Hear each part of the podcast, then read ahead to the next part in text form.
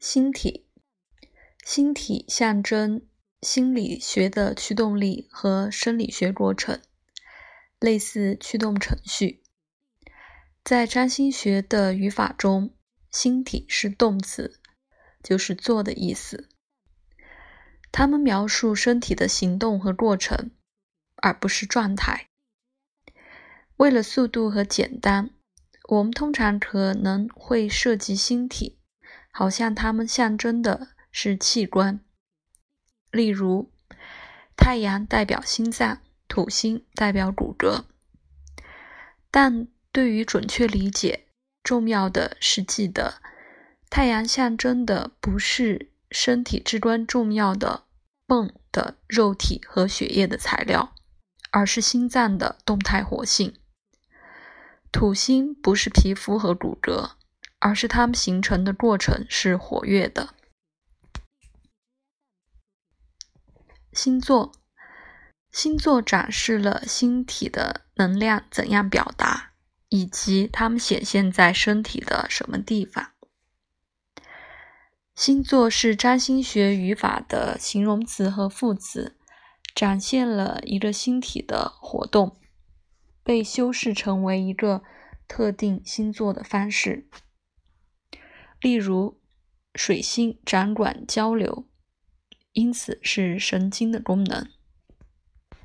水星在白羊座，感官输入和神经传输被预期是迅速和冲动的。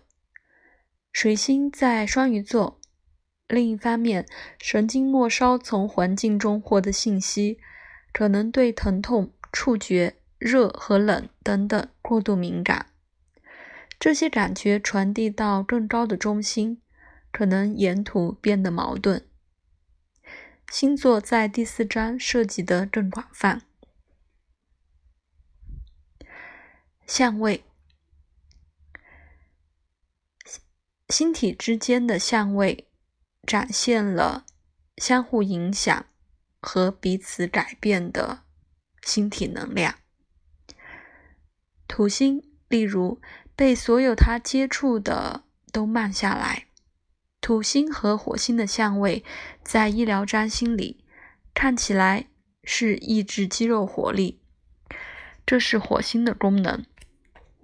相位可以显示健康的优势，也能显示潜在的问题。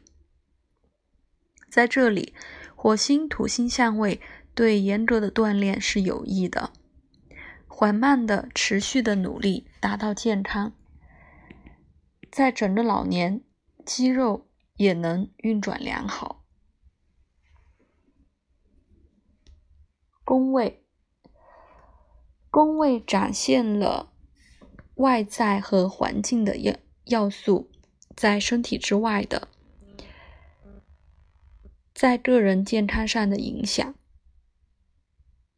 一个人的月亮在十宫，例如需要足够的公民责任的地位和社会接受度而感到安全。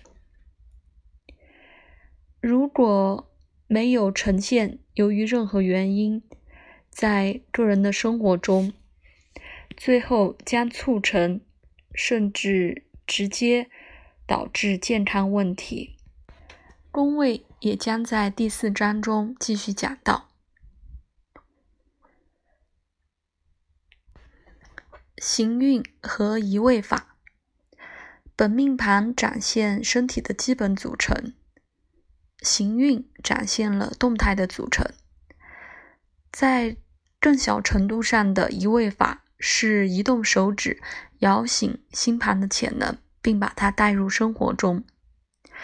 每个天体的运行促成了这个呈现，但它通常是当一个或更多的运行较慢的星体激活星盘要素，要素内在的能力去显现健康的进化或健康的崩溃，使这个过程变得明显。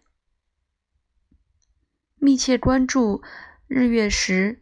对本命盘的影响和随后的其他星体的行运对日月食的度数是很重要的，特别是火星能触发关键事件。